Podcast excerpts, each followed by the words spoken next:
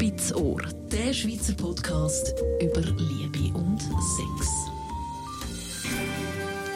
Mit der Julia Gresta und der Daniel Schifftan, Sexologin. Wir sind da in ihrer Praxis wieder, wie gewohnt. Und heute besprechen wir das Thema Beziehung. Etwas, wo in meinem Alter oder ich sage in meiner Generation immer wieder aufkommt in Diskussionen, ist so, ich will keine Beziehung eingehen und ich weiß nicht, wie die Beziehung soll sein und eine Beziehung und ich weiß nicht, ob ich bereit bin für eine Beziehung und ah nein, die Beziehung finde ich blöd und was ist überhaupt eine Beziehung so per Definition, Tanja Schifftan? Ich habe es gerade total spannend gefunden, wo du angefangen hast zu erzählen, weil eigentlich sind wir ja mit allen ständig in Beziehung. Also ich habe Beziehung zu meinen Kollegen, zu meinen Freunden, zu meinen Arbeitsgespendli. Das sind alles unterschiedliche Formen von Beziehung und von dem her Beziehung ist plus minus nicht mehr wie ein Kontakt auf eine bestimmte Art. Und was die Leute ja eigentlich damit meinen, ist ja quasi die Art, wo sie irgendwo im äh, Fotoroman lesen, die passt ihnen nicht. Und die ist häufig keinem aufgeladen mit irgendwelchen Erwartungen und Vorstellungen. Und irgendwie, weil das so überladen ist, denkt man dann, ja nein, gescheiter gehe ich so eine Beziehung nicht ein ähm, und lasse das Ganze, anstatt dass die Leute einen Schritt machen und sich anfangen zu überlegen, welche Form sie eigentlich möchten. Eben, es gibt ganz viele Formen von Beziehung, eine freundschaftliche Beziehung, eine Sexbeziehung. Es gibt ja jenste. Wenn man jetzt von Beziehung redet, glaube so ein in der Diskussion, dann redet man immer so von ernsten Beziehungen mit, ich weiß auch Zukunftsvorstellungen. Ist es das so, dass die Leute ein bisschen Angst vor dem haben? Ja, wenn man so die Studien anschaut, dann sieht man tatsächlich eine Entwicklung, die eben so von dem quasi meine erste Beziehung heirate ich auch und habe dann Kinder mit der und dann bis der Tod uns scheidet, hin zu etwas, was wir jetzt haben, wo mehr in Richtung serielle Monogamie geht. Also wo heißt ich bin so lange mit jemandem zusammen, bis mir nicht mehr passt und dann verlasse ich den und habe dann den Nächsten und bin dann mit dem wieder zusammen und monogam sozusagen.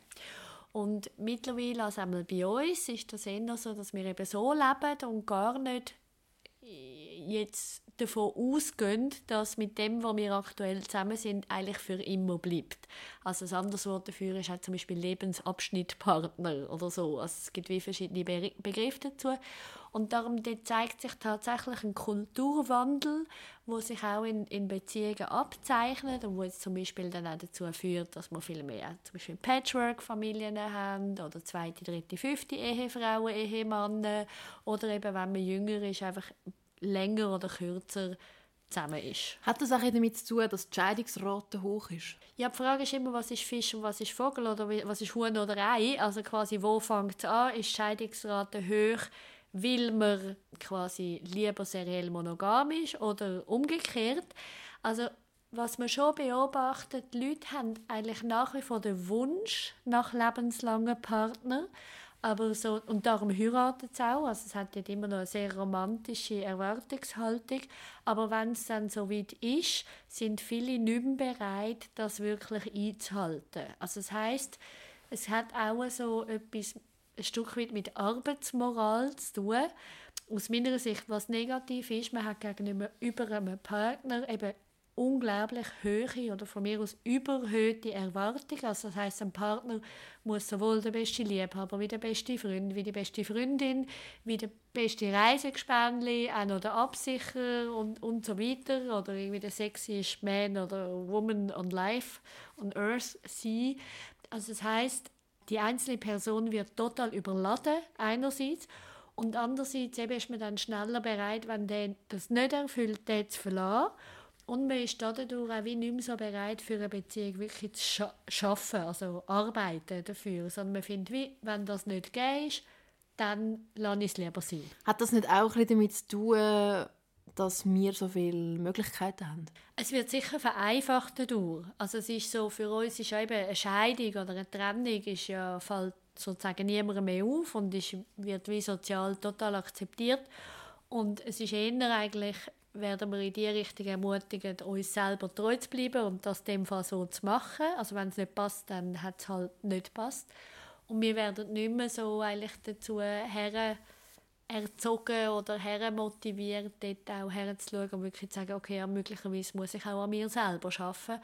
Und die Verfügbarkeit ist natürlich sehr hoch und äh, ja, dann nimmt man halt sein Wehrli und geht zum nächsten. Bei den Jungen ist es ja auch oft so, dass sie vielleicht, oder ich sage jetzt in meinem Alter oder ein bisschen jünger, dass ich, ich will keine Beziehung, da muss ich auch nicht verpflichtigen, ich will verpflichtungsfrei sein. Ja, genau. Also es wird immer so ein bisschen schwärzer äh, dargestellt, also im Sinne von eben, äh, Beziehung ist negativ, also ist anstrengend und ich will keine Anstrengungen.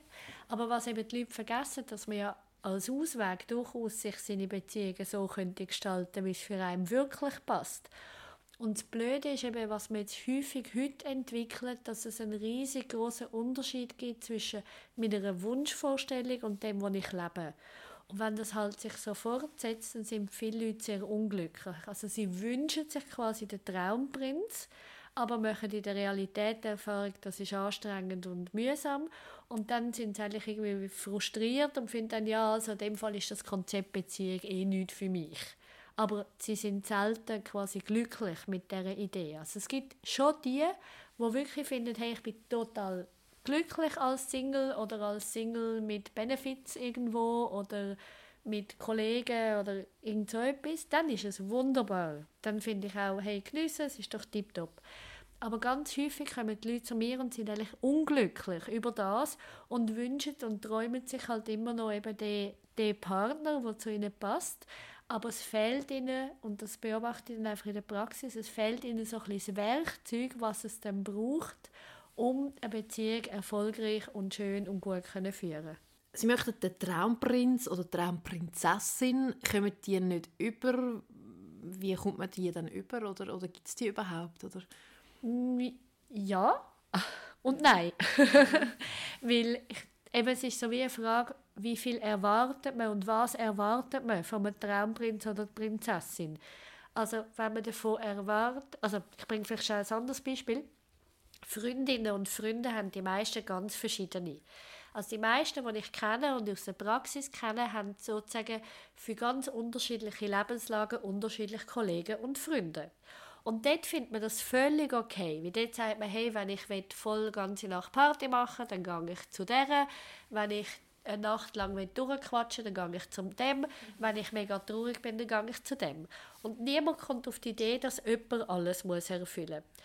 Aber bezüglich eben am Traumprinz, Traumprinzessin, probiert man dann alles auf eine Person zu projizieren. Und das ist schon der Anfang. Wenn man zum Beispiel lernt, sich zu überlegen, was will ich von einem Partner wirklich und was sind so nette Add-ons, die ich, wo ich nehme und welche Sachen nehme ich halt in Kauf, dass der nicht hat oder die nicht hat. Und wenn man dort auch anfängt, ein realistisches Bild haben, von wegen, hey, ich, der muss gar nicht alles erfüllen, dann wird man schon mal ein bisschen ruhiger. Und dann kann man schon mal sich eher überlegen, dass man gewisse Sachen auch einfach nicht muss haben. Das ist das eine. Das andere geht dann, also dadurch gibt es den schon wahrscheinlicher.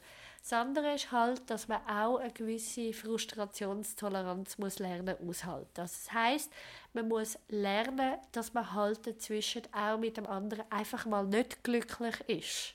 Und das heißt nicht, wenn man einen Tag lang nicht glücklich ist, wird man ab jetzt nie mehr glücklich sein mit der oder dem. Und das heißt, man muss auch lernen, Streit aushalten, man muss lernen, Unzufriedenheit aushalten. Und was ganz, ganz wichtig ist, man muss lernen, Langweile aushalten. Was sagst du diesen Leuten, von denen kenne ich extrem viel, die sagen, ich will keine Verpflichtungen eingehen? Es ist halt immer beides. Wenn man keine Verpflichtungen will eingehen will, also nichts füreinander oder für jemand anders machen, dann bekommt man halt einfach auch wenig. Also so ganz banal gesagt, wie es in den Wald schreit, so schreit es raus. Und das ist völlig okay. Wenn ich zufrieden bin mit dem, ist das gut.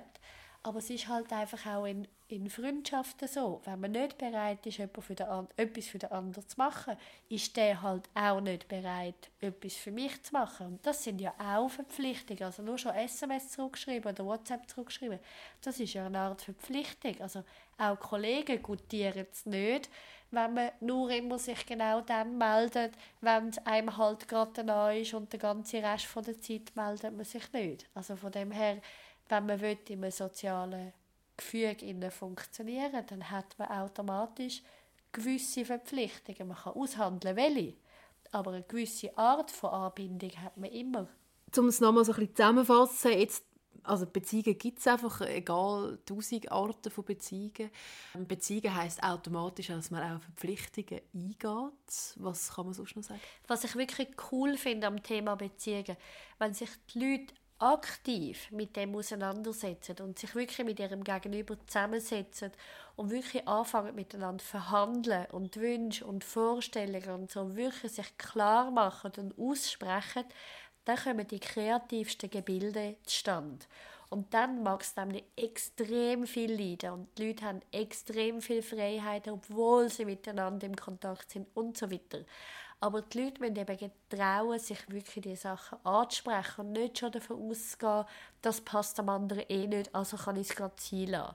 Das heisst, wenn die Leute das wirklich ernst nehmen und das verhandeln und schauen und machen, dann kann nämlich auch viel Cooles daraus kommen. Also das heisst, das das lohnt sich auch mal, den Schritt sich zu überlegen. Und eben in Beziehung ist man eh, man kann mega viel verhandeln und man muss halt sich ein bisschen bewusst sein, wieso wird man nicht in Beziehung sein, also wo klafft dort Wunsch und Realität, also falls Wunsch und Realität auseinandergeht, dass man sich auch muss Werkzeuge aneignen fürs eine oder fürs andere. Und aber wenn man glücklich ist in der Form, wie man es macht, dann ist auch überhaupt nicht einzuwenden. Das war Folge 9 und das nächste Mal besprechen wir das Thema Lebensmittel, ob jetzt Gurken verwenden oder doch jetzt mit Rahm und Schoki spielen, wieso das ein paar cool findet und wieso ein paar das grusig findet, das besprechen wir unter anderem auch nächstes Mal. Spitzohr. Spitzohr. Der Schweizer Podcast über Liebe und Sex. Alle Informationen auch auf spitzohr.ch.